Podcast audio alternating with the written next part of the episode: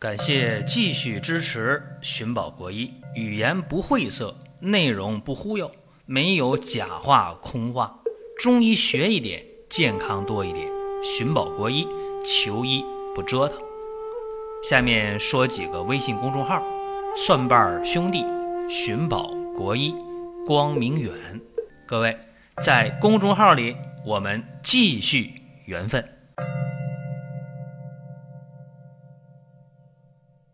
今天这个话题呢，特别的应这个节日的景啊，因为咱们有很多的老朋友在平台当中跟我留言，在微信上跟我讲啊，说能不能讲讲一些这个关于无痛人流的事儿啊，尤其是一些做长辈的、做父母的，也跟我提这个事儿，让我讲一讲。那么今天讲这个呢，可能有些人会反感啊，说你看中国的情人节，你讲这干嘛？是不是讲的太直白了？但是我客观的讲啊，就是每到这个七夕啊，这几年的七夕，或者近十几年来吧，到这个情人节二月十四号啊，这个生意最好的就是酒店、餐饮，然后再过两三个月。最火的就是医院啊，这是社会的一个现实情况，所以也不避讳。那么有一些我们的老朋友，年龄稍长一点的，呃，做父母了，然后就私底下也在微信上跟我聊这样的事情，说一些社会现象，说咱们能不能给引导一下，讲一讲。那么今年的七夕节呢，我也是真下决心讲这个事情，是一件很触动我的一个事情啊。就是我有一个听众，今年呢。二十九岁，你这年龄，你说也算成年人了，绝对成年人，对吧？这位女士呢，姓刘，刘女士，她就问我一个问题啊，她说半年前吃了一次紧急避孕药，从那以后啊，这月经这半年就没规律过，甚至有两个月没来月经，得到医院开点激素。才能来月经，来那么两三天又没了，而且在这半年当中啊，他感觉到自己的状态特别不好。他说他自己结婚特别晚，二十八岁结婚，结婚之后，刚开始呢，两地啊异地，每次呢都是有措施的，因为打算工作调动一下再要孩子。结果呢？大半年之后，工作调动有眉目了。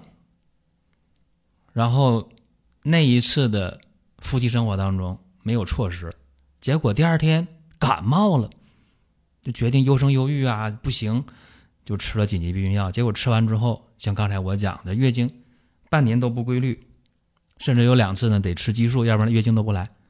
然后他觉得这半年啊，身体状态很差，就觉得。经常啊，没有劲儿，乏呀，累呀，腰酸呐，特别难受。让他咨询我啊，说怎么办？说在外面治疗，西医就是激素，中医呢也吃过将近一个月的中药，感觉还行，但不是很理想，状态还没调过来。要不然后来怎么还用激素呢？他之所以能够问我怎么办啊，是因为以前我帮过他忙。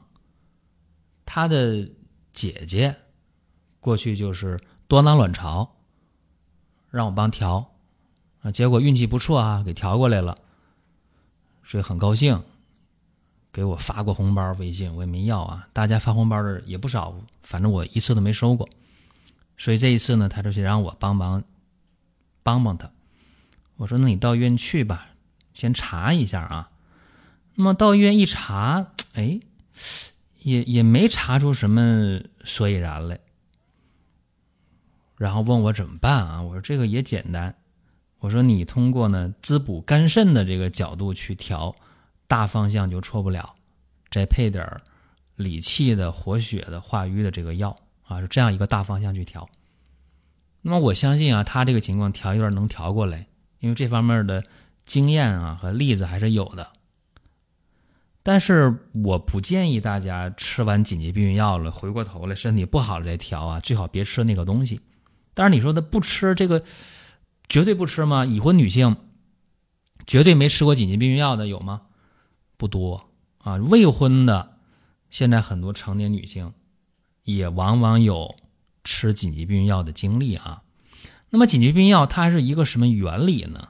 就是干扰人体内的激素平衡，然后抑制排卵，或者阻止那个受精卵着床，就是事后补救一下。就这么一个一个目的啊，但是紧急避孕药吃完以后，月经周期紊乱是一个常见常见的状态啊，呃，甚至会影响到卵巢的功能，影响排卵呢，还有严重的会造成肝肾的伤害啊，还有造成血栓的，这些在说明书上都是有交代的。那么紧急避孕药如果真的吃了，建议呢，一年当中最好不要吃两次啊。这个注意，尤其是那些想要孩子的，注意了，因为紧急避孕药会干扰卵巢的功能，影响生育，所以说，呃，不建议，非常的不建议。尤其是当今时代啊，说女性的社会压力挺大的，非常大啊。那么很多女性本来就郁闷，甚至有忧郁症的。或有些女性长期的睡眠不好，经常头疼的、叹气的、乳腺增生的，本来月经就不规律的，然后再去用这个紧急避孕药，呃，伤害就更大了啊！所以这个慎重。另一个就是紧急避孕药都不知道吃的人有没有，真不少。这样的话就会让另一个事情特别火啊，叫无痛人流，是吧？那这个无痛人流真的就？无痛吗？不是的，无痛人流呢，它是通过用麻醉药让你迷迷糊糊的睡一觉，这个手术就做完了。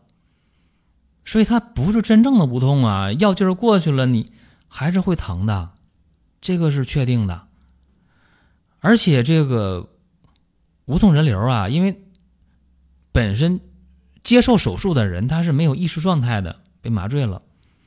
那你说在操作的过程当中，如果是操作的不规范嘛，或者操作动作幅度粗鲁一点啊，可能就把这个子宫的内膜给伤着了，伤着他也不知道啊。甚至有一些无痛人流啊，这个做的时候，这个医疗机构可能没有这个资质啊。也给做，因为要求无痛人流是有麻醉师麻醉师在场的。那你说有一些没有资质的医疗机构也做这个，追求经济效益。那么轻则啊，可能有一些术后的发烧啊、感染呢，导致一些妇科的炎症啊，盆腔炎、慢性盆腔炎啊，这最常见了。还有子宫穿孔的，当然更可怕的就是。麻醉掌握的不好，没有麻醉师，啊，可能会出现更可怕的事大家想想，呃，麻醉药的用量过大会怎么样？要命，对吧？麻醉药的用量少，那手术做半道疼，是吧？那也很可怕。所以我觉得这个无痛人流啊，呃，真的更要慎重啊。那么。就算是麻药这关过了，没什么事儿啊。但是做完以后并发症，像刚才我讲的盆腔炎、子宫穿孔，非常非常的麻烦啊。就算没有这些的话，那么有一些女孩反复的做人工流产，反复一做会怎么样？让那个子宫内膜受伤特别重，甚至以后呢会导致什么？导致这个不孕症啊！真的，这边一着床了坐不住，流了，习惯性流产了。甚至这个无痛人流，连续做几次以后啊，月经就紊乱的，甚至闭经的也不在少数。所以说，在这样一个七夕节啊，近些年把它称为中国情人节，在这么一天，我讲了这么一期节目。之所以录了这么一期小节目啊，是因为我的感触，就是我身边的很多接触的人，工作当中接触的人，对我的信任，让我讲一讲，这算尽一个。呃，社会的责任，再一个就是我接触的病人给我的一些启发或者一些感触啊，真的是不容易。就是一旦说这个紧急避孕药吃完之后了，造成的身体的紊乱啊，或者是无痛人流。其实无痛人流，我非常想讲一个女孩啊，我认识一个女孩，今年十九岁啊，呃，也是在微信上跟我聊，说她已经做过两次无痛人流了。第一次做完之后倒没有什么太大的问题，月经乱了一段时间。但是第二次做完以后啊，她就有慢性盆腔炎，已经住了一次院治疗了，治的还不太好，月经现在还是比较乱，就很担心，她很担心自己以后会不会得不孕症。然后我给她推荐了一个很有名的中医妇科的医生啊，我的同学啊，让他去调理一段时间。正好呢，他所在的城市离他也近啊，这挺巧的，因为我同学全国都有，国外也有。那么他所在城市正好是我那个同学所在地啊，去调去，我相信应该调的非常好。那么在这儿呢，今天对那些听了音频了又不能够呃去面诊的，或者呢听了音频之后对号入座，哎，自己真的是吃过紧急避孕药，吃完之后了月经乱了，或者自己呢做过无痛人流啊，然后身体状态不太好，比方说子宫这个复旧不良的。或者说，这个月经量比较大的、有血块的啊，那么经常小肚子疼的啊，盆腔炎的啊，慢性盆腔炎的，都可以借鉴一下妇青主女科当中的一个方子啊。这个方子呢叫做生化汤。这个方子呢，它是能够养血去瘀、温经止痛。这特别好啊，它就适合那些，呃，产后恶露不行、恶露不净、小腹冷痛啊。用今天的话说呢，就是产后啊出现那些子宫复旧不良，产后呢有血块，包括小产、半产、流产都一样啊。这个生化汤呢咋用呢？用当归二十四克。川芎九克，桃仁六克，干姜啊，就刨干姜，还有炙甘草各两克。然后可以少量加点黄酒去煎这个药。那这个配方什么意义呢？就是能够让淤血去，心血生，所以叫生化汤。甚至啊，就这个方子在江南一些地区啊，有产后必服之药。甚至现在很多的临床医院、产科医院也卖生化汤啊。其实就这个方子，个别的做一些加减，然后一副药就卖二百、三百的卖啊，也用这个方子。记住啊，这个方是什么样的情况下能用？我说一下，就是无论是正常生产、剖腹产。还是流产，啊，或者是用了紧急避孕药之后，月经紊乱，它以什么为特点呢？就是小腹冷痛，用这个热手捂一下就舒服，热水袋一放就舒服，小腹冷痛，月经不调。然后呢，这个月经紊乱，要么是血血块下来的比较多，要么是血块下不来的。啊，都可以用这个方子。如果说已经那个血块没了啊，就就不用这个桃仁儿啊。注意了，如果是小肚子冷的特别厉害的话，可以加肉桂，加上五克，效果会很好。如果是那种气滞很明显的，就是有的家庭重男轻女，生孩子生个女孩，一家人都不高兴啊，然后产妇也就郁闷了，这可以加木香、香附。乌药各三克，效果也很好啊。再有呢，就是一些这个瘀滞特别重的，那这个淤血血块特别多下不来的，一下来就大黑血块那种啊，可以加上五灵脂、蒲黄、盐胡索和益母草各用五克，效果也很好。那么什么情况下不能去用这个方法呢？注意啊。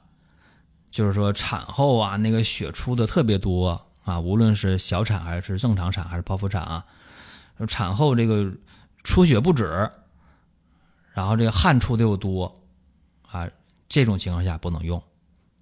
还有一个就是，呃，产后血热也不能用啊，注意了，这寒才能用这个方子啊。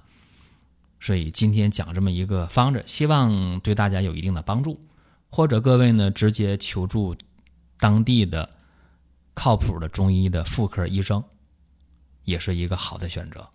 当然了，有人讲啊，说我们用那个鹿胎膏啊，我们产后调理。或者平时调月经或者更年期调理，啊，我们说挺好，反应不错，那么大家也可以去用啊，这鹿胎膏也不错。